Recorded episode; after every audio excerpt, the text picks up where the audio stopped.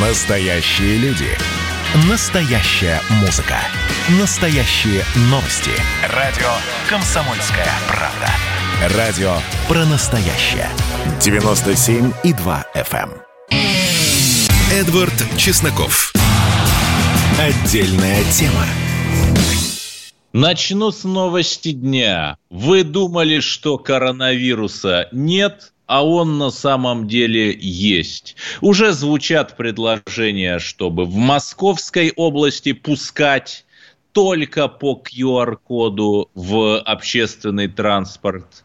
Уже в отеле в Подмосковье, ну, не в пример, кстати, бездуховным турецким, можно заселяться только при наличии справки или свидетельство о вакцинации на срок больше трех дней. Ну, мы же понимаем, что это, в общем, только начало. И очевидно, что если кривая заболеваемости продолжит расти, то последуют новые запретительные меры. Потому что наш главный либерал, наше правительство, оно проявляло, на самом деле, недопустимую мягкость в прошлом году. Посидели мы на локдауне. И э, такое ощущение, что ничего не было, а на самом деле коронавирус есть. И другой возможности, кроме как вакцинироваться, избежать вот всего этого ада нет. Поэтому, друзья мои, вот я вакцинировался долгое время, кстати, этого не делал, но новый более опасный штамм стал последней каплей. И, друзья мои, вакцинируйтесь. Я просто просто вас призываю. Но поговорим о новости часа. Совершенно невероятная ситуация, бой в Крыму, все в дыму, ничего не видно. Все в дыму информационной войны. Британский эсминец Defender, то есть защитник, какое ироничное название, джентльмены знают толк в юморе, прошел в виду на траверзе, по-морски говоря, мыса Фиолент, и мы увидели три версии этого события. Вернее, того, что последовало. Российская сторона заявила, что самолеты сбрасывали бомбы по курсу эсминца, корабли Черноморского флота делали предупредительные выстрелы, после чего наконец-то повернул назад. Вторая версия – Министерство обороны Великобритании заявило, что никаких выстрелов Россия не производила, и они просто сами ушли, непонятно от чего. И третья версия, третья версия, это уже какой-то, знаете, полный скетч Монти Пайтона или мистера Бина, или кто там сейчас популярный комик в Британии, кого там еще не заканцелили за то, что он белый цисгендерный мужчина. Оказывается, был журналист BBC на этом эсминце, который рассказал, что да, барражи базировали 20 самолетов российских над ними. Он лично слышал выстрелы, правда, вне зоны видимости. И возникает вопрос, а кто же распространяет с точки зрения Лондона фейковые новости? Не корреспондент ли BBC? Вот разобраться в этом мы попросили Виктора Баранца, военного обозревателя «Комсомольской правды». Виктор Николаевич, что же все-таки ну, произошло у Софии Она прошла, и Россия выдержала ее э, достаточно, достаточно успешно. Э, что еще любопытно, что я услышал от наших людей, которые сидят в Генштабовском пионера? Видимо, англичанам нужно было, Дмитрий, создать фон перед темой грандиозными, в кавычках, 28 июня, через 5 дней. Через 5 дней. Им нужно было накалить температуру противостоянно в, Черном море э, и, возможно, создать такой когда вот видите, мы учения проводим не когда брешем, что мы в интересах спасения на море. Они всегда говорят, Дмитрий, они говорят, это отрабатываем операцию спасения на море. Да, это них классика такая. А им хотелось создать фонд, когда бы Россия была реальным противником, да еще, э, не дай Боже, да еще утопившись этот самый, этот самый дефендер. Еще одна Скажите, а чем вооружен? И моей тоже, э, может быть, тоже. Виктор Николаевич, Вы знаете, а чем пришла весть из Англии, что там после разговора Путина с Байденом э, некоторые и разведка английская, и руководство э, задергались. Они забоялись, что в общем с Байденом, возможно, на новые рельсы переведут разговоры российско-американские отношения, да? Там сразу Боря, Джонсон, Гернса, вы помните, были мнения, что готов встретиться с Владимиром Владимировичем, да, вы помните, да? Это тоже странная какая вещь, всегда, как говорится, был Виктор Николаевич, у меня вопрос. У меня вопрос. И так далее, а тут вдруг он... Э, Алло, вдруг Виктор он Николаевич, вы меня слышите? Но, тем не менее, дорогие друзья, 28 э, числа открываются э, учения сети. И я удивляюсь мудрости нашего посла в Соединенных Штатах Америки, Дима Анатолия Антонова, который буквально вчера подписал обращение российского посольства в правительство Соединенных Штатов Америки. Вы знаете, что он написал? Я бы просил вас проявить трезвость во избежание тех провокационных инцидентов, которые неизбежно могут случиться в Черном море в связи с развертыванием учений Сибрис. Ну, Анатолий Иванович как Черноморскую воду смотрел, да? Да, он вчера вечером написал, сегодня э, случился инцидент. Да, Спасибо. это был Виктор Баранец, обозреватель, военный эксперт комсомольской правды. Мы обсуждали историю с эсминцем Defender, который цинично, знаете, вот как вот эти вот англичане любят набежать, укусить и убежать завел, зашел в наши территориальные воды и потом сделал вид, что ничего не происходит, и самое главное сказал, что вот он в украинских территориальных водах мирно находился. И возникает вопрос, а почему мы были столь толерантны? Почему, во-первых, опять, если мы действительно бросали бомбы у него по курсу и делали предупредительные выстрелы, почему нельзя было это зафиксировать на видео. Потому что когда британская сторона закричала, никаких выстрелов из России не было, нам было нечем возразить. Потом появилось наконец-то видео с самолета, но очень короткое. Просто самолет летит, огибая этот эсминец. Да, хорошо, отлично, самолет летит, эсминец плывет. Но, а вот эти вот бомбы, выстрелы там, ну, непонятно, да? И это наша главная проблема. Сильная сила у нас работает великолепно, а мягкая сила там, где нужно сыграть в информационную войну, мы проигрываем. У нас просто нет такого количества специалистов, которые могли бы. По-моему, единственный факультет, где готовят экспертов по информационной войне, он как раз в Севастопольском госуниверситете, в Черноморском филиале МГУ, который Лужков основал, там да, но этого мало. И самое главное, когда азербайджанцы при поддержке старших товарищей турок исполняли с их точки зрения национальный долг в Карабахе, то азербайджанские воины вполне себе запиливали, простите за пошлое слово, себяшки, простите за еще одно пошлое слово, с такими воинственными речами, выкладывали их во все эти тиктоки и инстаграмы, и вся страна смотрела на это. И национальный подъем был небывалый, конечно. Чужой, не наш. И возникает простой вопрос, а вот мы-то где? У нас-то кто-то может что-то такое просто сказать и разрешить, сказать, мы не боимся, когда наши солдаты или моряки что-то снимают и выкладывают в сеть. Понимаете? Ну, сейчас, когда есть бигдата, когда смартфон у каждого человека уже бессмысленно говорить о каком-то режиме секретности. А если ты не можешь противостоять этой информационной волне, то возглавь ее. Я не вижу ни одной причины, почему нам нельзя наших солдат превратить в полноценных участников не только э, боевых действий или там учений, но и в полноценных участников информационной войны. Вот это было бы просто отличным асимметричным ответом на все эти выползни и поползновения наших западных партнеров. Кстати, хочу заметить, что вот эти вот все провокации, они ведь начались не случайно.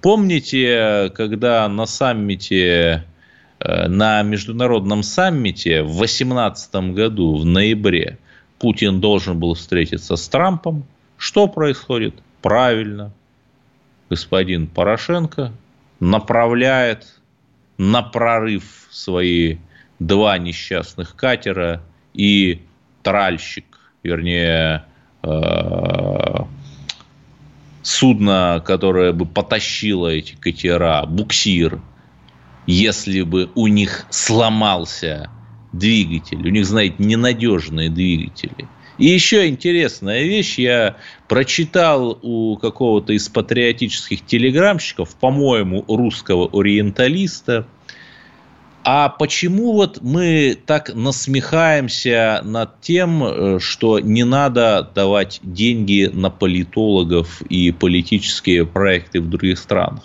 Надо поступать иначе. Давать стране деньги политологов, а что будет дальше, я вам расскажу в следующем блоке. Это было начало. Это действительно история, которая будоражит. Так вся страна обалдела. И Россия родина слонов, она от океана до океана, да, и мы, мы всегда правы, мы никогда не сдаемся. И самое главное, что же будет дальше? Комсомольская правда. Это радио.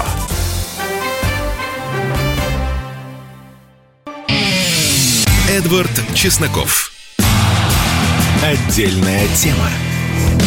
Я продолжу свой монолог, который я не закончил в предыдущем блоке. Значит, есть такое мнение, что мы даем деньги на политологов и сайты. Эти политологи и сайты работают над тем, чтобы страна N купила наше оружие, и на, на деньги от этого нашего купленного этой стороны оружия мы даем немного денег, процентов 10, на дальнейшую работу с политологами, сайтами, журналистами и так далее. Да, звучит, наверное, как утопия. Ну, а что на свете не утопия? Есть и такое мнение. Я к тому, что Британия поступает именно так, и НАТО продают этим самым странам Прибалтике, Украине свои старые дряхлые катера за живые деньги продают. И, ну и зачем? Чтобы сражаться с российской агрессией.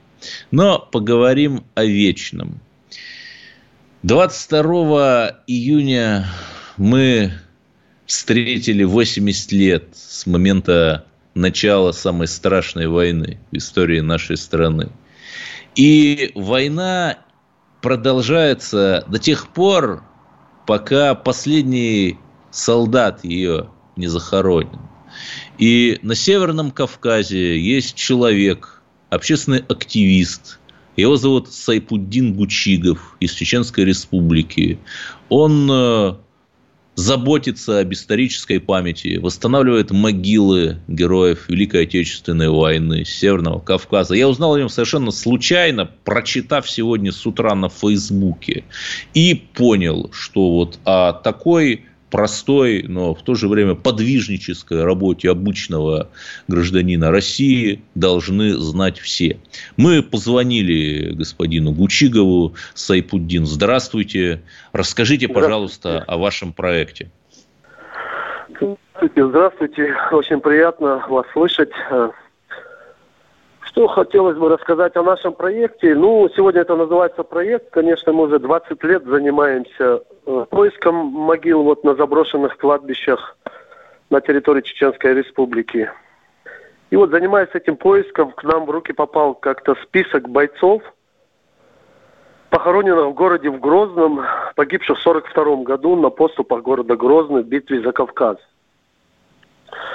И вот мы, нам было интересно узнать, интересно, родственники знают, все ли родственники знают о том, что их боец находится здесь, похоронен здесь, в братской могиле.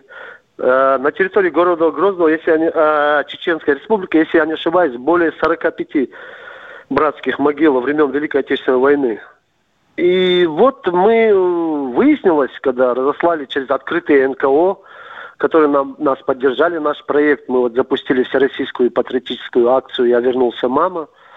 Угу. Цель которой найти родственников героев, погибших на поступах города Грозный. И как выяснилось, что э, не все родственники знают, где находится до сих пор числился без вести их солдат, их родственники. И вот мы вот нашли несколько даже вот семей, сына одного солдата нашли, у одного солдата дочку совершенно недавно вот в Осетии они ждали, столько лет ждала она э, своего отца, весть о своем отце, и вот буквально через наш проект она узнала о том, что ее отец покоится здесь, в братской могиле, в принципе, практически рядом с ее домом, 100 километров – у нас здесь, в Чеченской Республике. И вот мы поняли, что, оказывается, наш проект нужен, и мы стали более активно вот развиваться, рассылать, делать рассылки в различные регионы. И вот так вот попали к вам. Слава богу, вы обратили на нас внимание. Да, скажите, а вам нужна какая-то помощь, может быть, волонтеры, активисты, какая-то помощь от региональных, федеральных властей? Я думаю, они нас услышат. Я, ну, что сказать, нас поддерживают здесь правительственные организации, здесь Чеченская Республика оказывает всевозможную поддержку, ну, не может, э, это целая программа, поэтому, конечно, поддержка нужна нам, э, нам нужны и волонтеры, и поддержка нужна. Нам в основном нужна волонтерская работа в других регионах, это поиск родственников, героев. Мы хотим э, в 2025 году собрать родственников всех бойцов, которые похоронены здесь, на пост, погибшие на поступах города Грозный, собрать здесь на торжественное памятное мероприятие на, э, в день 80 летия Великой Победы мы хотим собрать здесь, на Братской могиле, на торжественное памятное мероприятие. Ну и вот э, до этого времени мы будем активно заниматься не только этим, мы еще занимаемся 255-м кавалерийским отдельным чечено-ингушским полком, который лег под Сталинградом полностью был расформирован из-за того, что все погибли. И вот занимаясь всей этой деятельностью, конечно, нужна поддержка. Это большой проект, это всероссийская акция. И поэтому, конечно, нам нужна поддержка. Помимо региональных властей, нам нужна поддержка федерального центра.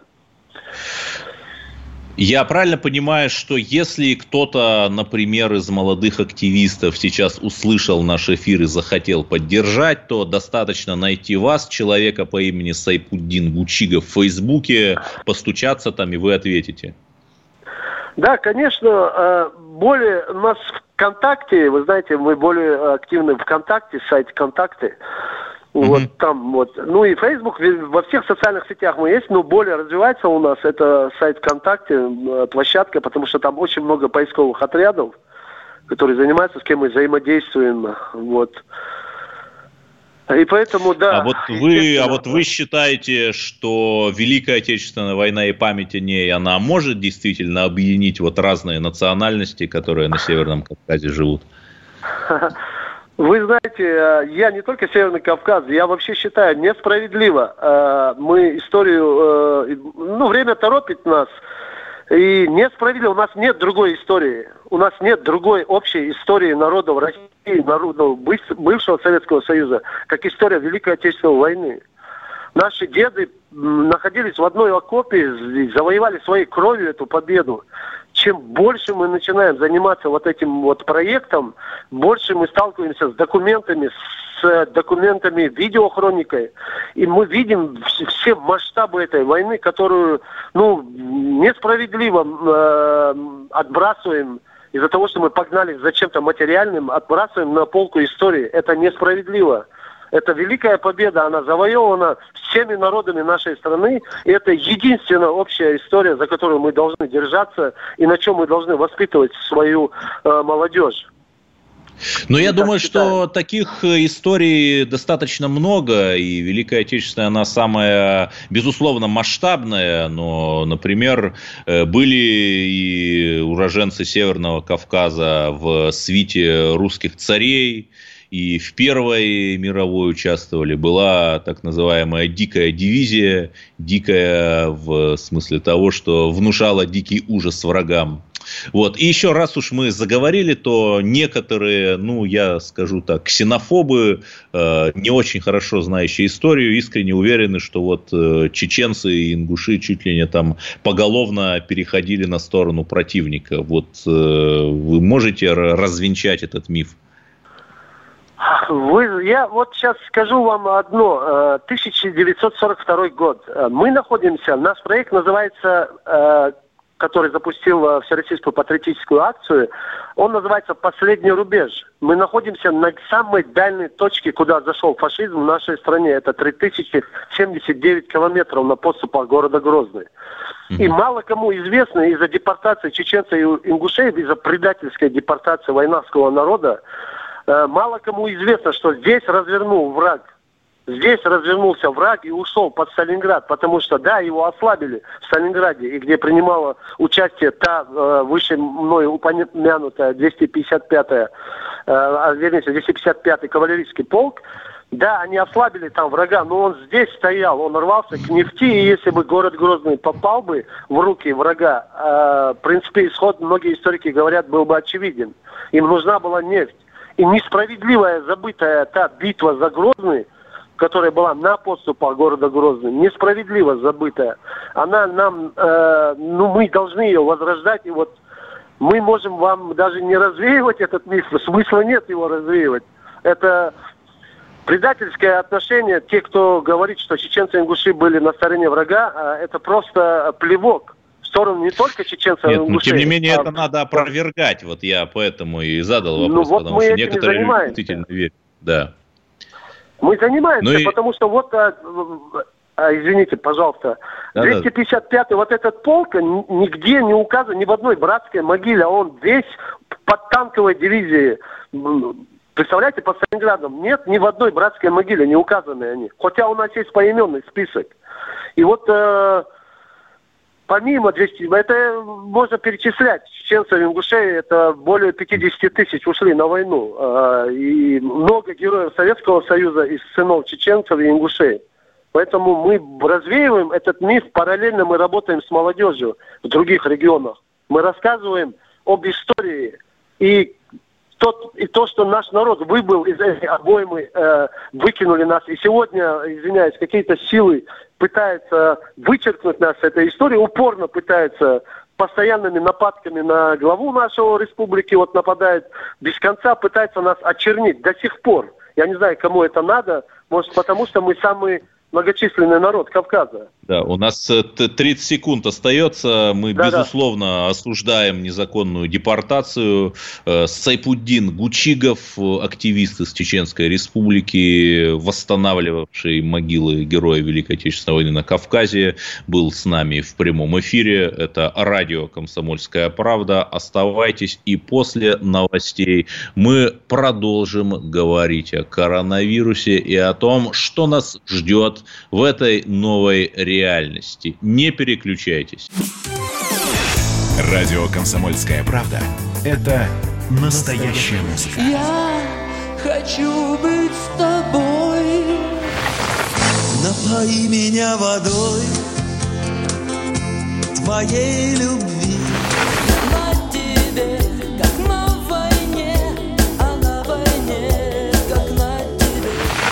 Настоящие эмоции. Это то, о чем я, в принципе, мечтал всю свою сознательную жизнь. И настоящие люди. Мы ведь не просто вот придумали и пошли на полюс. Мы к этой цели своей, ну, лет 10 готовились, шли. Радио «Комсомольская правда». Живи настоящим. Эдвард Чесноков. Отдельная тема. 8 800 200 ровно 9702. Телефон прямого эфира. Позвоните и скажите, что вы думаете о новых ковид-ограничениях. Ведь они призваны спасти нас от еще более губительных последствий пандемии. И у нас есть звонок. Светлана из Ростова-на-Дону. Здравствуйте. А, добрый вечер, Эдгард. Знаете что, у нас же тут нелегалов куча, гастробайтеров куча, которых никто не контролирует. Они на рынках работают, кругом, вы понимаете? И они привозят эту заразу. Никто не контролирует вот этого безобразия. Откуда? И Собянин, почему в прошлом году везли людей, не проверили на ковид, когда с туристического приезжали? Понимаете, я вот не понимаю. Вот ну, это. в прошлом это... году все-таки цифры заражения были не такие ужасающие, и потом все-таки мигрантов действительно ощутимо стало поменьше. Нет, ну их поменьше, но они на рынке, знаете, что они делают? Они отдавливают сок и продают. Вот что делает Азербайджан. Ну, не покупайте, не покупайте Да я не сок, хочу не то, чтобы продают, покупать, понимаете? я не хочу, чтобы они тут были у нас, вы понимаете? Они нелегалы, они тут устраивают между собойчик, драки устраивают, резню. Я их не хочу. Ну, что я вам могу сказать? Голосуйте на следующих выборах за политиков, которые... Ах да, Впрочем, неважно, 8 800 200 ровно 9702. И последние новости. В Москве не пустят без прививки И или ПЦР на летние веранды кафе. А в Подмосковье с 28 июня вход на летние веранды, наоборот, без QR-кода будет возможен. У нас есть еще один звонок. Эта тема волнует наших радиослушателей. Александр из Тверской области. Здравствуйте. Здравствуйте. А, хотел бы сказать, что у нас главная проблема, как в прошлом году, так и, и в этом, вот сейчас вот много уже заболел. Короче, москвичи или те, кто выезжает сюда на работу, э, но чаще всего москвичи, особенно вот эти ковид-диссиденты, уезжают, как говорится, в деревне, на даче, к родственникам, к знакомым, или снимают. Вот. Ну, чаще всего просто как бы своих, своим, знакомым и так далее. Ну вот, уезжают на удаленку, скажем так, или просто в отпуска. И, в общем, у нас вот только-только вот здесь вот бардак пошел у вас там, ну и у нас подскочила очень сильно заболеваемость. Спасибо, москвичи, дорогие, блин. И ковид-диссиденты, блин. Да, и я хотел бы задать вопрос, а кто же, кто же громче всего агитировал не то чтобы за ковид-диссидентство, но против вакцины, мол, вакцина какая-то непонятная, мол, Путин о ней лжет. Ответ прост. Известные всем московские украинские националисты Алексей Навальный, Любовь Соболь и так далее, и так далее. Соболь, кстати, недавно привелась, то есть, ну, я ее вполне понимаю, я ее не обсуждаю, да, и ведь если ты очень хочешь жить, то, в общем, можно поступиться принципами. Я рад, что у нас очень много звонков. 8 800 200 ровно 9702. Есть ли у нас еще звонки? Сергей из Красноярска, вы на линии. Здравствуйте, Эдвард. А, такой вопрос. А вы сами поставили себе прививку и как ее пережили? Да, да, я э, сразу видно, вот вы не слушаете наши эфиры, да, я э, привился в ЦУМе, все бесплатно, без очереди. Это было порядка двух недель назад. Да, в первый день Вернее, в первые сутки после этого у меня был небольшой подъем температуры, была небольшая слабость. Сейчас я вот сокаю копытами, видите, поглаживая себя третьей рукой по второй голове. Ну, нормально себя чувствую. Ну, здоровья вам, спасибо. Ну, продолжим. Я уже сказал про гостиницы Подмосковья, которые ограничили заселение без прививки от ковида на срок больше трех суток. И знаете что, друзья, с одной стороны, наверное, да, с одной стороны, мы должны громко осудить, громко возмутиться, но, знаете, мне не хочется. Потому что даже в Турции, ну, давайте при всей нашей любви к Турции, там э, люди не всегда отличаются дисциплинированностью. Страна по менталитету такая между Востоком и Западом, э, между традиционным обществом и либерализмом так ее раздирает. Она в чем-то похожа на нас, но там огромная э, доля привившихся, больше, чем у нас намного.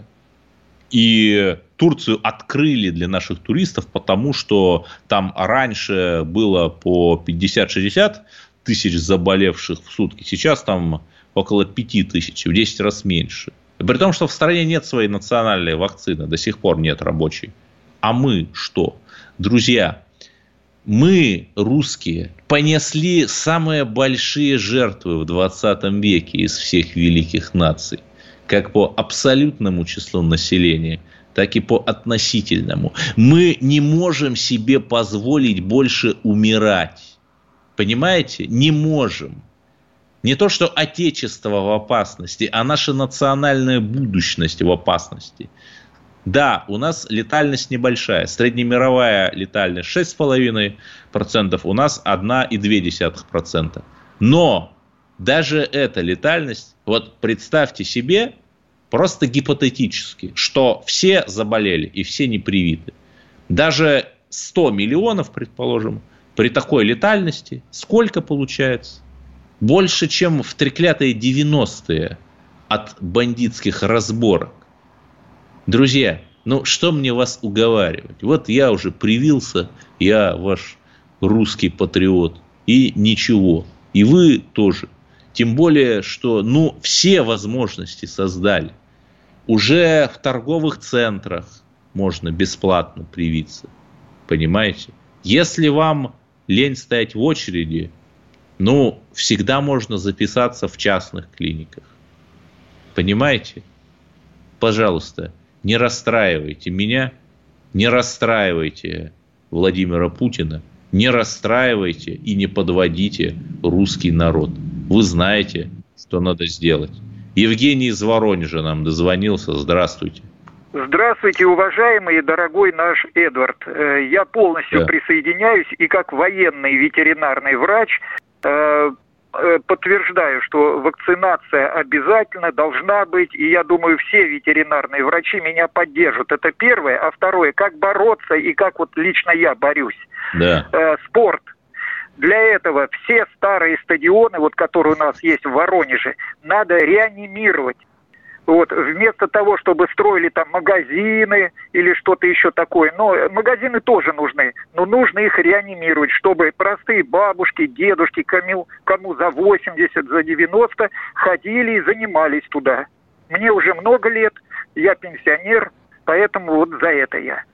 Спасибо. Да, это хорошая, очень хорошая идея, кстати, для того, чтобы организовать там дворовой или придворовой стадион, не нужны какие-то деньги. Это очень хорошо, что у нас в дюжине городов построили стадионы к чемпионату, первоклассные на 30-50 тысяч человек, которые сложно вместить. Но давайте еще и будем думать не только о спорте высших достижений, но и о любительском спорте, чтобы везде были, да, вот эти вот спортплощадки. Но, кстати, в Москве вот ругают Москву, а между тем здесь регулярно открывают воркаут. Воркаут – это такие уличные тренажеры, куда ты можешь прийти, и которые практически невозможно сломать, и ты работаешь там с собственным весом. Друзья, еще раз, я вот не хочу на вас давить, не хочу включать атомную бомбу такой пропаганды, но идет война, война с коронавирусом, с невидимым врагом. Наша страна одной из первых разработала вакцину. И знаете, мы такие почили на лаврах. Слушайте меня. Русский значит привитый. Хочешь жить? Вставай, иди в ближайший пункт вакцинации, топай вакцинируйся. Да, я не буду приукрашивать ситуацию, будет некоторый небольшой подъем температуры, будет некоторая слабость с большой долей вероятности там, следующие сутки, но это нормальный, естественный процесс. Аскер из Адыгеи нам дозвонился. Здравствуйте. Как вам э, беседа с активистами с Чеченской Республики? Да, нормально. Скажите мне, пожалуйста, вот вы правильно говорите, что война идет с этим вирусом. И я в условиях этой войны, так сказать, я понимаю, это образное такое. Вы знаете, обязательно надо принудительно вакцинировать население. Надо более энергично на предприятиях. На предприятиях. Ну, вы всего. знаете, если вакцинация будет принудительная, то вот это очень опасно, потому что у нас люди, знаете, побегут в леса, люди будут покупать что они будут покупать? Да, господи, за две с половиной тысячи рублей можно сертификат купить. Ну, что вы. Нужно мотивировать людей, понимаете? Великую Отечественную людей, э, люди на фронт шли не из-под палки, а потому, что понимали, что нужно защитить Родину. Потому что, в том числе и потому, что, кстати, пропаганда была хорошая, грамотная. Пропаганда с Суворовым в том числе, да. Вот. И сейчас мы сильно, э, конечно, в пропаганде просаживаемся, как и в случае с пенсионной реформой. Людям просто не объясняют, зачем это надо. В следующем блоке мы поговорим о новостях культуры. Там тоже есть что обсудить. Чесноков. Значит, я самый первый вакцинировался, поэтому меня спрашивают. Поехали, напились и давай, значит, все. Нет больше СССР, мы создали Содружество независимых государств. И скорее хозяину, Бушу, старшему президенту США звонить. Назначьте везде русских, и многонациональные регионы были бы довольны. И дайте больше прав регионам и больше прав предприятий. Итоги с Жириновским. Каждую пятницу на радио «Комсомольская правда». Владимир Вольфович клеймит злодеев – с оптимизмом смотрит в будущее и общается со слушателями. 9 часов вечера по московскому времени. Я все могу сделать. Запросто наведу порядок. Эдвард Чесноков. Отдельная тема. Поговорим о наших любимых новостях культуры. Библиотека имени Некрасова, что в Москве 22 июня, напомню, в День памяти и скорби, провела лекцию о гендерных теориях. Цитирую с ее сайта. Что такое гендер и теория социального конструирования? Почему женщинами и мужчинами не рождаются, а становятся? На так мы поговорим о том на этой лекции, как социальные практики закрепляли переход от детства к юности, как мы делим тела на мужские и женские, и так далее, и так далее. Понимаете, мы же всемерно за свободу слова, и мы же, провозглашая Россию такой консервативной страной с традиционными ценностями, мы же не пойдем дорогой бездуховной Венгрии, где принимают закон, который запрещает в школах пропаганду гомосексуальности и внимание смены пола. Да? Но мы-то не идем этой дорогой, и мы говорим, пожалуйста, Рассказываете свои антинаучные гендерные теории о том, что пол – это не биологический конструкт, а социальный. Но тогда вам нужно рассказывать и о том, что украинцев никаких нет, например, и что это тоже социальная идентичность, которая сконструирована австрийским генштабом, а потом большевиками, коренизаторами. Да? Но делайте это не на госбюджетной площадке – на госбюджетный счет, а в рамках частной инициативы. Вот господин Зимин финансирует Навального, да, ну, русские люди добрые люди, и Россия – это самая либеральная страна в мире. Продолжим наши новости культуры. Егор Бероев, в общем, не худший актер, Фандорина сыграл, вышел на какой-то своей актерской церемонии с желтой звездой. То есть как бы вот еврей он такой в концлагере. При этом там носили э, самые разные э, нашивки, да, и человек, в принципе, не знает, что носили в концлагере. Такую прочувственную речь толкнул, мол, нынешние ограничения, когда ужас-ужас в рестораны не пускают невакцинированных людей, это концлагерь. Давайте поговорим об этом с евреями. Уж кто-кто, ну, знает, что такое гонение Холокост. У нас на линии директор программ Московской хоральной синагоги Александр Каргин. Александр, вот э, что это вообще такое было, как вы думаете, с Бероевым? Всем доброго времени суток. Я думаю, что это было абсолютно неуместное сравнение. Э, и, конечно же, такой дешевый пиар, дешевый хайп. Не потому, что сама идея, что вот эти ограничения для людей, которые не привиты, что они ну, как бы должны быть в каких-то здравых рамках. Как раз э, там критика, здоровая критика, вот эта история, что надо всем прививаться, она правильна. То есть прививаться, конечно же, надо, стопроцентно. Но в идеале это должно быть желание человека, а не из-под палки. Ну, конечно, Вот конечно. о чем речь. Да. А, Но сравнение положения непривитых с Холокостом, да, с положением людей, которые прошли через Холокост, через геноцид, ну, это бред какой-то. То есть, ну, я извиняюсь, как бы, но явно... А почему во это время- бред? Ну, люди, люди не понимают Просто просто, почему. Я, я, да, я, я хочу как раз да, продолжить, да. Собственно, ну, просто у евреев были чуть большие проблемы во времена Холокоста, чем то, что там, не знаю, их не пускали в рестораны, ибо они не могли поехать куда-то в турпоездку, ну и тому подобное. Там как бы людей в концлагерях убивали, сжигали. Вот было, были, было, что происходило. И это немного несравнимо с тем, что теми вещами, которые, с которыми там сталкиваются те, кто еще не привился.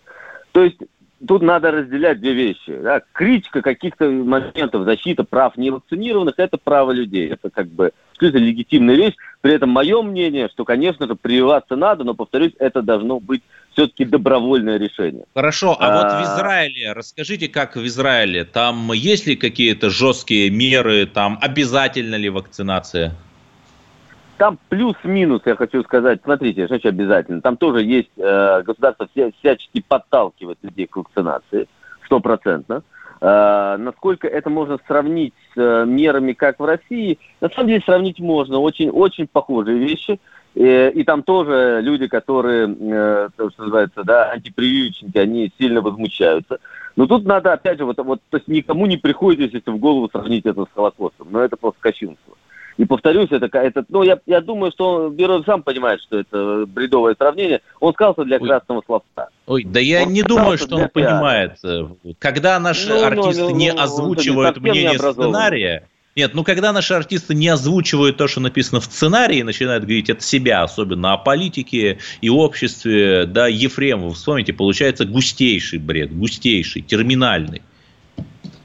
Ну, тоже возможно, да. Мне хочется верить, что все-таки человек, он образованный, на каком-то элементарном хотя бы уровне историю знает.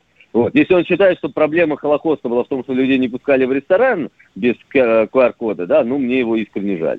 А, Ну, ведь повторюсь, проблема в том, что не, толь- не только же Бероев, там и другие артисты не столь именитые к этому, с позволения сказать, флешмобу присоединились. Просто паразитируя в на принципе, трагедии еврейского народа. Я в принципе, в принципе считаю, что вот всевозможные сравнения чего-либо э, там с Холокостом, там любого политика, который кому-то не нравится с Гитлером и тому подобное, это абсолютно неуместные вещи.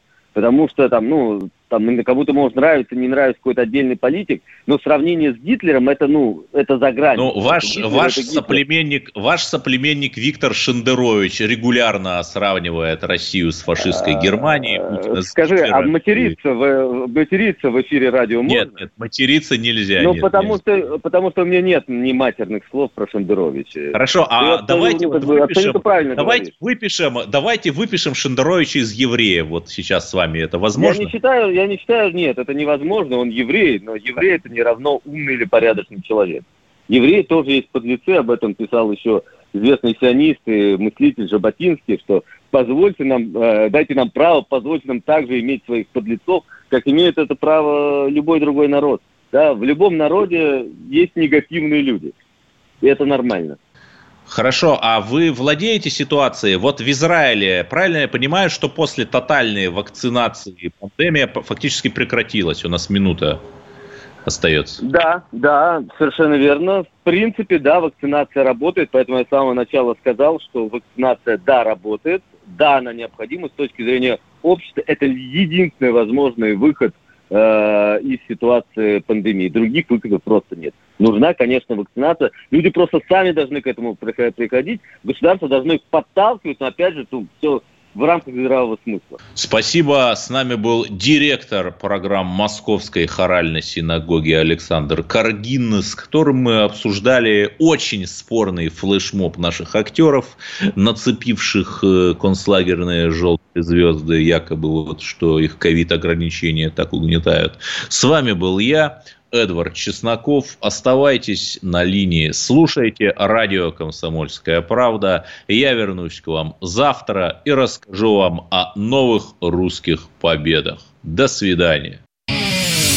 Эдвард Чесноков. Отдельная тема.